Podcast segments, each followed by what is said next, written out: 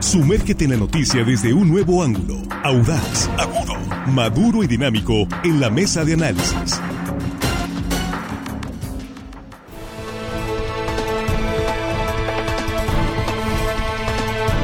Estamos de regreso ya en la mesa de análisis de línea directa en esta primera emisión de arranque de semana, lunes 13 de marzo 2023. Y saludamos aquí a nuestros compañeros en la mesa. Jesús Rojas, ¿cómo estás? Muy buenos días. ¿Qué tal, Víctor? Buenos días. Buenos días para los compañeros y, por supuesto, buenos días al auditorio. Excelente inicio de semana para todos. Mira, Víctor, que el año va avanzando muy, muy rápido. Sí, rapidísimo va. Ya vamos casi sobre la primera quincena de el tercer mes del año. Juan Ordorica, ¿cómo estás? Muy buenos días, bienvenido. Muy buenos días, Víctor, compañero en la mesa, amigos de la producción. Y hello, estimada audiencia, que hoy, lunes, como tiene que trabajar el lunes, aunque andemos roncos, tenemos que trabajar.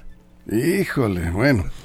No hay dolor de este, garganta, nada más. No, nada más ronqueras. Cantaste mucho el fin de semana. Armando Ojeda, ¿cómo estás? Muy buenos días.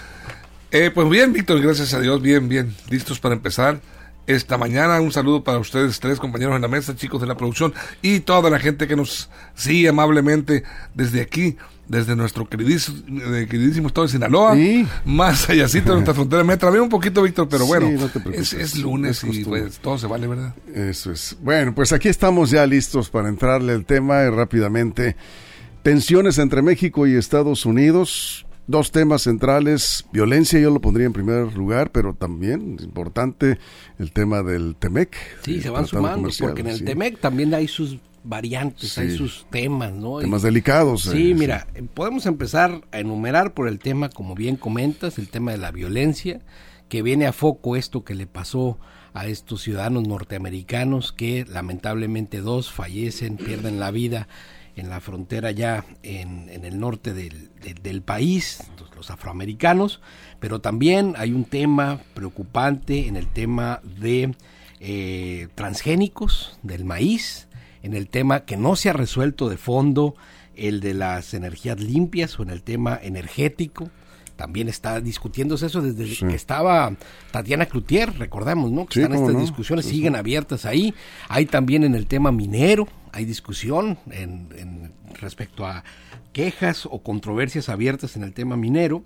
Y por supuesto, pues en esto último que hablábamos eh, del, del tema del maíz, pues está una discusión fuerte respecto a prohibiciones eh, que México quiere imponer para el uso de semilla transgénica en México, que dice Estados Unidos, pues eso transgrede también el Tratado de Libre Comercio. Entonces hay varias, digamos, canchas abiertas o campos abiertos de discusión internacional. En algunos está metido Canadá, no en todas, pero por lo menos con Estados Unidos tenemos frentes abiertos, si enumeramos en energéticos, en minería, en uh, agro, agronegocios o agroinsumos y en seguridad. Sí, ¿qué pesa más, Juan? ¿El tema de la seguridad o el tema comercial? Porque eh, mediáticamente creo en lo personal que el tema del fentanilo, de esta postura de algunos legisladores eh, republicanos en Estados Unidos que insisten en que el gobierno de Joe Biden lance las Fuerzas Armadas contra los cárteles mexicanos, está tomando mucha fuerza de ambos lados. Sí, obviamente el más taquillero es el de la violencia. Vemos cómo los legisladores norteamericanos están subiendo esta petición de militarizar las relaciones entre México y Estados Unidos, mandándonos al ejército para combatir a los carteles. Sin embargo, el tema comercial es el que más les interesa a los norteamericanos. ¿no? El otro es el más taquillero, el que genera votos, el que lo quieren subir a la tribuna electoral, pero el tema comercial yo creo que es el que tienen más foco y porque al final del día son temas de negocios y como saben, cuando hay dinero, pues es donde hay prioridad. Eh, ayer o antier, bueno, fue el viernes, se sumaron tres asociaciones importantes de Estados Unidos en materia de energía que le pidieron al presidente Biden actuar con mucha mayor presencia en México para resolver el tema de los paneles en materia energética que se ha olvidado. Eh, seguramente lo han dicho algunos comentaristas que están pateando el bote para que se vaya el presidente López Obrador para tratar de impulsar la agenda eh, energética. Pero ya estas, las tres organizaciones, ahorita voy a decir su nombre, ya le pidieron al señor Biden que se apure, que meta la pierna fuerte. Y si a eso le subamos el tema del maíz, que en verdad es un tema que, que puede impactarnos mucho en la economía, porque no solamente eh, es en el tema de salud, que es importante, pero en el tema del precio de los alimentos podría también dispararlo al no tener en México, por ejemplo, maíz amarillo para alimentar a nuestro, a nuestro sector pecuario, pues los precios tendrían que aumentar. Hay que ponerle eh, atención al tema del maíz transgénico que se viene con fuerte porque también nos van a poder aplicar ellos, si ganan los paneles, nos van a poder aplicar aranceles y siempre los sinaloenses salimos perdiendo con el tomate, por ejemplo. Eso es Armando. A ver, entre, entre dos naciones como es Estados Unidos y México, que tienen una interrelación importantísima socioeconómica, cultural, o sea, estamos muy vinculados. El, el TEMEC, por supuesto que es importantísimo por lo que implica economía, pero para que genere para que genere, evolucione y funcione este tratado, tiene que haber entre, las dos, entre los dos países, entre los dos gobiernos, armonía, consensos, ¿para qué? Para llegar a buenos acuerdos. Y eh, de manera bilateral, o en este caso trilateral está Canadá, pero estoy hablando eh, Estados Unidos y México, pues tiene que haber esa, ese buen entendimiento, esa amistad y no la estamos viendo en estos momentos. Una ala importante de los Estados Unidos, que son los republicanos, están totalmente en abierta confrontación con nuestro presidente de la República, con nuestro gobierno.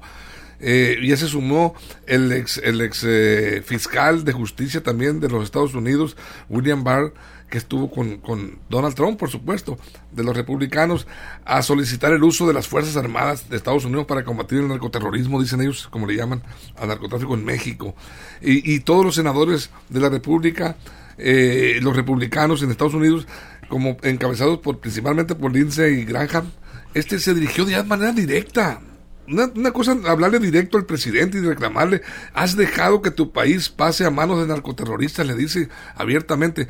Esas, esas confrontaciones, y por supuesto López Obrador no es los que se quedan callados, le ha respondido que no va a permitir que violen la soberanía y que eh, no, no, están, no estamos de acuerdo. Incluso, tal es así, está polarizado este bronca entre los dos países que hoy va Marcelo Ebrard a Estados Unidos a entrevistarse con todos los cónsules mexicanos de Estados Unidos, con agrupaciones eh, eh, civiles de mexicanos allá radicados para eh, empezar a acuerparse y hacer el bloque de resistencia y de lucha en contra de estas manifestaciones. son tiempos electorales. Ah, claro, claro. Sí, mira, Víctor.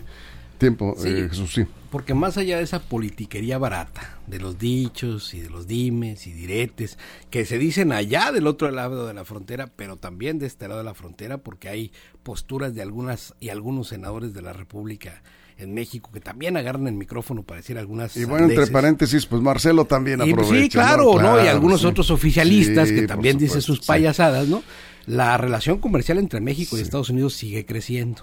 Porque esa relación que a lo mejor a ver en tres temas, digamos, ahorita hay controversias, ¿no? Pero la relación comercial sigue creciendo, la producción agrícola en los países va avanzando. Mira, el intercambio comercial agroalimentario entre México y Estados Unidos en el 2022 creció en un 13%. El principal socio comercial sigue siendo Estados Unidos.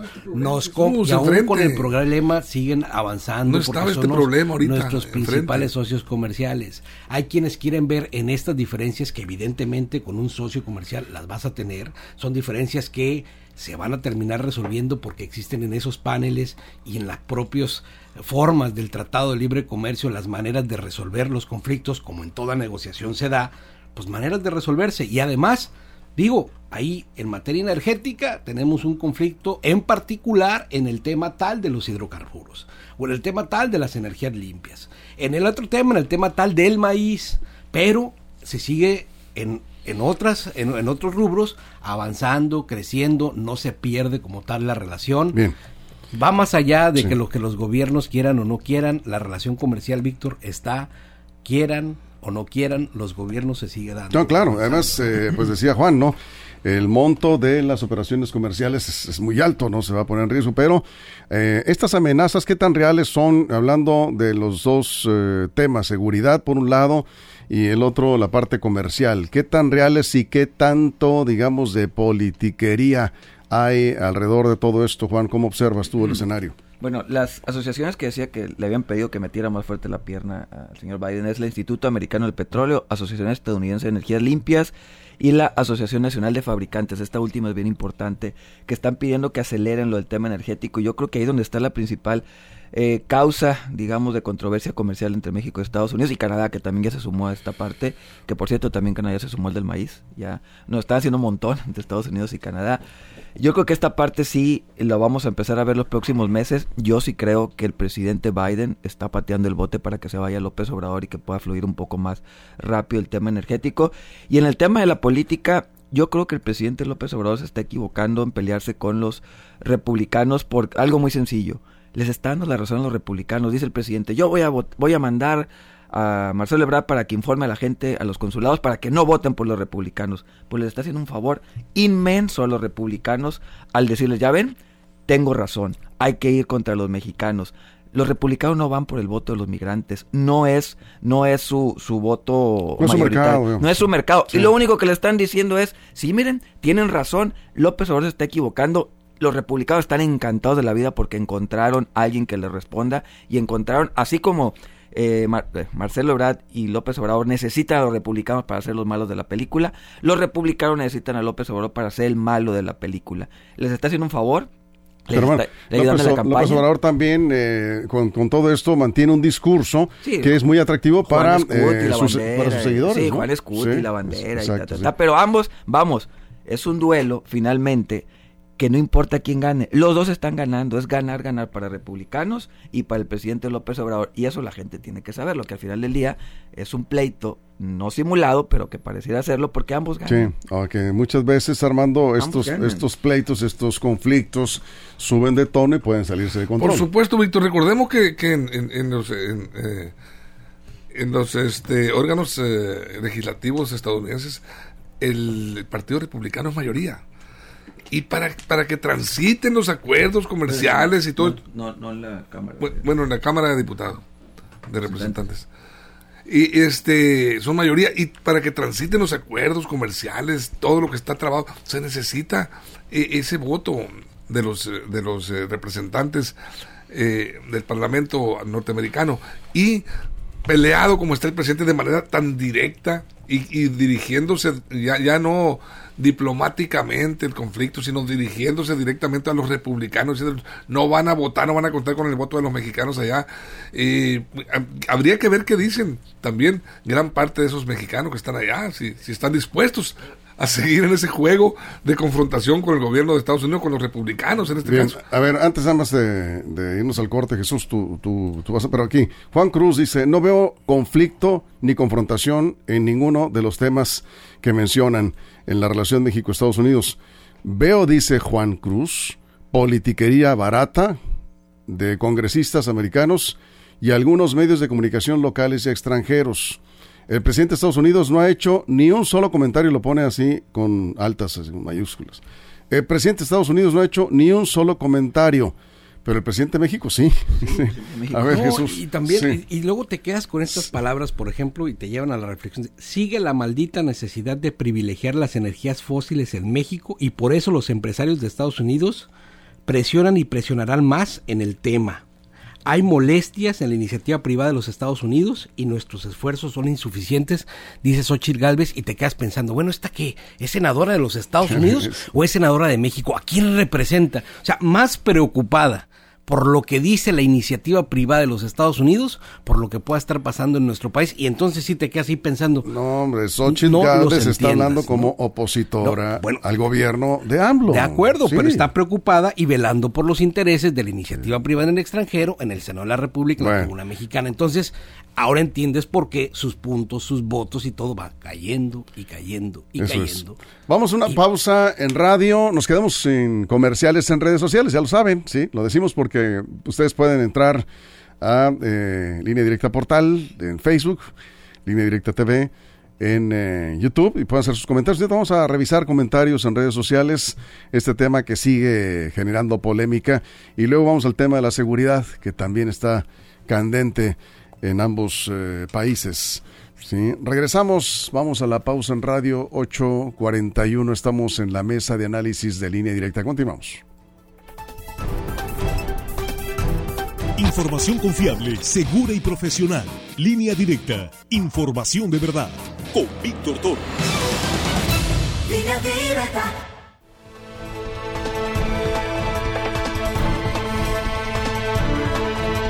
Estamos de regreso. Se puso bueno aquí en el corte, en, redes sociales, no tenemos comerciales, entonces comentamos sobre esto que eh, vamos a, ver qué nos dice, si usted puede opinar aquí a través de Facebook, y ahorita vamos a revisar YouTube, si eh, sería, sería, digamos, posible que se cumpliera esa exigencia de algunos legisladores republicanos de que las Fuerzas Armadas de Estados Unidos vinieran a México a combatir, a eh, digamos, eliminar ¿sí? a los cárteles mexicanos en territorio nacional, territorio de nuestro país. Algunos consideran que eso simplemente es un discurso para ganar votos en Estados Unidos. Hay quienes consideran que eso pudiera ocurrir. No sé si usted crea en que eso eh, pudiera ser este factible, ¿no? Nos quedamos con Juan. Eh, Juan perdón, sí. sí. bueno, este tema, repito. Eso no es posible. Eh, no, bueno, no, no va a suceder, en menos en el corto plazo, quién sabe, en el mediano. Mientras esté Biden, por lo menos no. No, no, incluso si llega un republicano tampoco va a pasar, ¿no? Porque ya llegó Trump y no pasó nada. O sea, ni más locos que Trump está difícil que lleguen. O sea, ¿qué es lo que finalmente sucede? Que en Estados Unidos es lo que hay. Le, le, aprietan las tuercas por fines electorales, pero una vez en el gobierno, el gobierno es mucho más grande que republicanos y demócratas y entienden perfectamente lo que pueden y o no hacer. Lo que llevaría a meterse más con México, lo entienden. No, han pasado por ahí republicanos y demócratas muy radicales y no ha pasado nada y yo creo que no va a pasar. Pero bueno, en ese sentido sí creo que estos temas de politiquería, que no es politiquería y que no, son lo que terminan elevando los pleitos porque decíamos también en el corte, ¿qué va a pasar si un republicano gana la presidencia? Un republicano con estos que se está peleando el presidente, por ejemplo, el, gobernador de Florida de Santis, que termine ganando la presidencia. Pues yo en lo personal creo que no va a pasar nada, va a pasar como Trump. Andrés Manuel López Obrador de candidato era muy, muy violento con, con Trump y nomás llegó a la presidencia y todos se amandaron. Son temas electorales, son temas que se utilizan para campaña y no va a pasar de ahí. Sin embargo, hoy, por ejemplo, ya cuando el presidente se peleó todo el día, hoy toda la mañana le dedicó para pelearse con las agencias de Estados Unidos, ahí sí es bien importante porque ya no son temas electorales. Hoy dedicó toda la mañana para dedicar a las agencias, golpearlas, atacarlas. Y ahí sí creo que puede pegar en otras situaciones. Tiempo, Armando. A la de ella, todo el mundo. A la de ella, todo el mundo. Decías unas palabras, Armando, interesantes de lo del misil que entraba por la ventana. Sí, sí, es una amenaza que dice, no lo, eh, eh no lo vamos a dejar dormir tranquilos esperando que un misil entre por su ventana. ¿Quién dijo eso? Es el republicano este Lindsay. El, ah. senador republicano. Y entonces dice... Eh, Lindsay Lohan. Sí, dice, fíjate lo que dicen las frases, pues tienen que pegar en el ánimo de los mexicanos. Necesitamos desatar la furia de los Estados Unidos y no vamos a permitir que los narcos sigan matando eh, como lo han hecho, más norteamericanos en un año que los que perdimos en Vietnam. Y, bueno... A ver, corrijo, es Lindsey Graham. Es, sí, ese es, ¿verdad? senador. exacto, senador. Exacto. Oye, está, perdóname la expresión, pero sí le falta una tuerca ahí. Yo creo que sí, Víctor, eh, porque... la declaración Dice, dice vamos a, fíjate, vamos a aterrorizar a los terroristas, advierte. O sea, ¿cómo lo va a aterrorizar con, con la fuerza, con, con la fuerza de las tropas norteamericanas? Y le dice el presidente de, a López Obrador, le dice, si sigues protegiendo a los traficantes de fentanilo, entonces eres un enemigo de los Estados Unidos. Son muy fuertes, demasiado fuertes. Yo no le daría tanta importancia a este senador, lo que busca es notoriedad. Lo está haciendo desde una tribuna, máxima tribuna. Sí, pues sí. sí, entonces no, podemos tirar al aire, al vacío, una declaración de esa naturaleza. Busca notoriedad, busca... Por lo que sea, lo ¿Me Permites? Sí. ¿Me permites, pues bueno, tú estaba hablando, tú me interrumpiste. No, pues voy con Jesús, pero yo también digo, busca notoriedad, busca que los medios hablen de él, declaraciones escandalosas, que ahí es donde entra lo que Jesús dice politiquería. Y sí hay politiquería en ambos lados, claro. en ambos países. Y lo digo tal cual, la politiquería, a mi juicio, es la reducción a los mínimos del razonamiento de aquello que tiene un profundo sentido o interés para el Estado.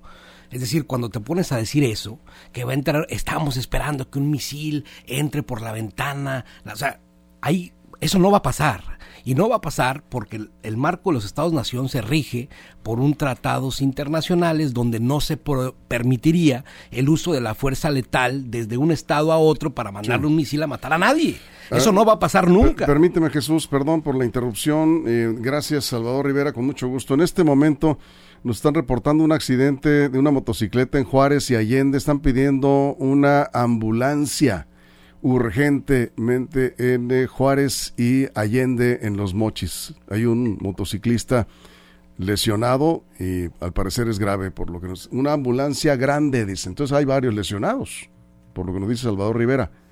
Eh, gracias por el reporte. Ahí estamos ya con el mensaje al aire en Juárez y Allende, en pleno centro de la ciudad de Los Mochis. Juan, vamos contigo. Eh, sí, y yo creo que esto va a aumentar en tanto en Estados Unidos como en México. Yo sí creo que Andrés Manuel López Obrador y su movimiento van a utilizar esta pelea que traen con los legisladores para enrollarse la bandera y viva México y el nacionalismo y muerte a los yanquis y bla, bla, bla. Y del otro lado también van a utilizar los republicanos de, ya ven, los mexicanos malos, narcotraficantes que quieren invadirnos y traernos sus drogas y no quieren combatirlas. Ambas partes están sacando una raja política del nacionalismo exacerbado que a ninguno de los países nos conviene como ciudadanos, pero a los políticos encantados de la vida. Este señor eh, Lindsey. Lindsay, eh, Graham. pues le están haciendo, le están haciendo la campaña sin invertirle un solo peso en su país. Vamos, no está gastando la cantidad de dinero que tendría que ga- ga- gastar para promocionarse. Desde este lado le están haciendo un favorzote. Sí. Y si es el- y a eso le sumamos que ahora los consulados van a dedicarse a hacer campañas en contra de los republicanos, consulados mexicanos allá, Sí. pues encantados de la vida los republicanos. Carlos Arturo García dice, recuerden que después de Kiki Camarena, Kiki Camarena. Kiki Camarena, hubo detenciones muy importantes. Bueno, pues sí, efectivamente, estamos hablando de un agente de la DEA, ¿no? Sí. que luego sí ya saben todos los, todos los operativos que se vinieron. Y ha habido, por cierto, operativos fuertes, eh, y hay en este momento en varios estados del país, a raíz del asesinato de dos eh, ciudadanos estadounidenses en eh, Tamaulipas. A partir de ahí se han ido una serie de operativos, vamos a ver hasta dónde. Armando, vamos contigo. Sí, mira, el, el TEMEC eh, va a seguir avanzando, por supuesto. Ya tenemos eh, eh, uno de los rubros importantes que es la automotriz. Ya tenemos a Tesla en, Monterrey con una de las más grandes fábricas de vehículos eléctricos. Y qué bueno que sigan llegando, que siga funcionando. Por supuesto que sí. Yo lo que, lo que me refiero es este- esta confrontación que sí tiene que afectar, por supuesto, le pega a la relación entre los dos países. Ahorita estaba comentando algunos eh, textos de los discursos de este, de este senador agresivo, este senador republicano, pero mm, la, la respuesta del presidente López Obrador no es tampoco muy blanda. Dice, es una actitud de este senador y los republicanos, es una actitud prepotente, alevosa, altanera, intervencionista y majadera, dijo el presidente de la República. sí, sí, sí, es la forma de, de responder. Dice que la soberanía de México no se pisotea y jamás nos van a, no somos otros países, otros gobiernos, y su postura es firme en el sentido de defender la soberanía nacional. Qué bueno que sea la postura del presidente, pero de cualquier manera, pues ahí está la confrontación y de alguna manera también le pega a estas relaciones Y, y para los bilaterales. los coyotes le pones a un Noroña enfrente y también le va a decir otras tantas cosas. Eso es politiquería tal cual y le van a decir sin argumentos otras tantas cosas. Pero por ejemplo, si nos vamos al otro tema que también es un tema muy importante, el de los eh, maíces transgénicos, hay voces de expertos, agrónomos, de Chapingo, gente muy inteligente que está haciendo estudios profundos que sí han reflexionado respecto a esto, por ejemplo, ¿no? Hay quienes dicen que se está perdiendo la diversidad del maíz mexicano y por eso la protección a estos. Hay otros dicen sí, pero por salvar algunas especies endémicas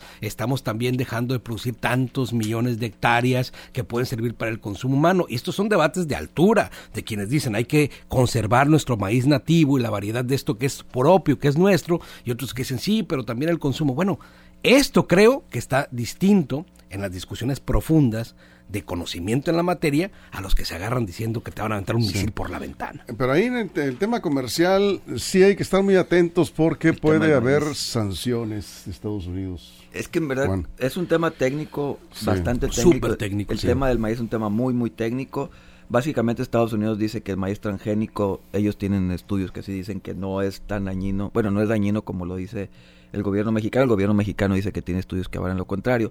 Se va a llevar esto a un panel Y en caso de que México pierda, México tendrá que pagar aranceles hasta por 35, 40 mil millones de dólares. Algunos, algunos dicen, si gana, en este caso que gana tendrá razón y no pasará nada. Pero se viene un tema bastante interesante con el tema de transgénico. Le va a pegar a los productores nacionales, aunque el maíz amarillo no corre, digamos, peligro, no está en este, en este mitote, sí el maíz amarillo. Y lo vamos a estar viendo seguramente en las próximas semanas porque se va a poner muy, muy duro este tema. Y hoy el presidente, para cerrar con el tema de violencia de mi parte, dijo una frase que, pues, que ahí quedan para la polémica, dijo, si fuera verdad lo que dicen los legisladores de Estados Unidos, México fuera un infierno en manos de los delincuentes. Si fuera en verdad que estuviéramos en manos de los criminales, México sería un narcoestado. Fue lo que dijo el presidente hoy, contestándole este, que estaría en manos de criminales y sería un infierno. Cerramos, Armando. Pues mira, eh, precisamente el pasado viernes el viernes 10 de marzo. el presidente sostuvo una reunión aquí en Palacio Nacional. ¿Aquí? En México. Ah, eh, aquí estoy hablando aquí en nuestro país. Sí, sí. En Palacio Nacional. Sí, en Palacio Nacional. Eh, con la asesora de seguridad de la Casa Blanca, eh, Liz Sherwood. Ajá.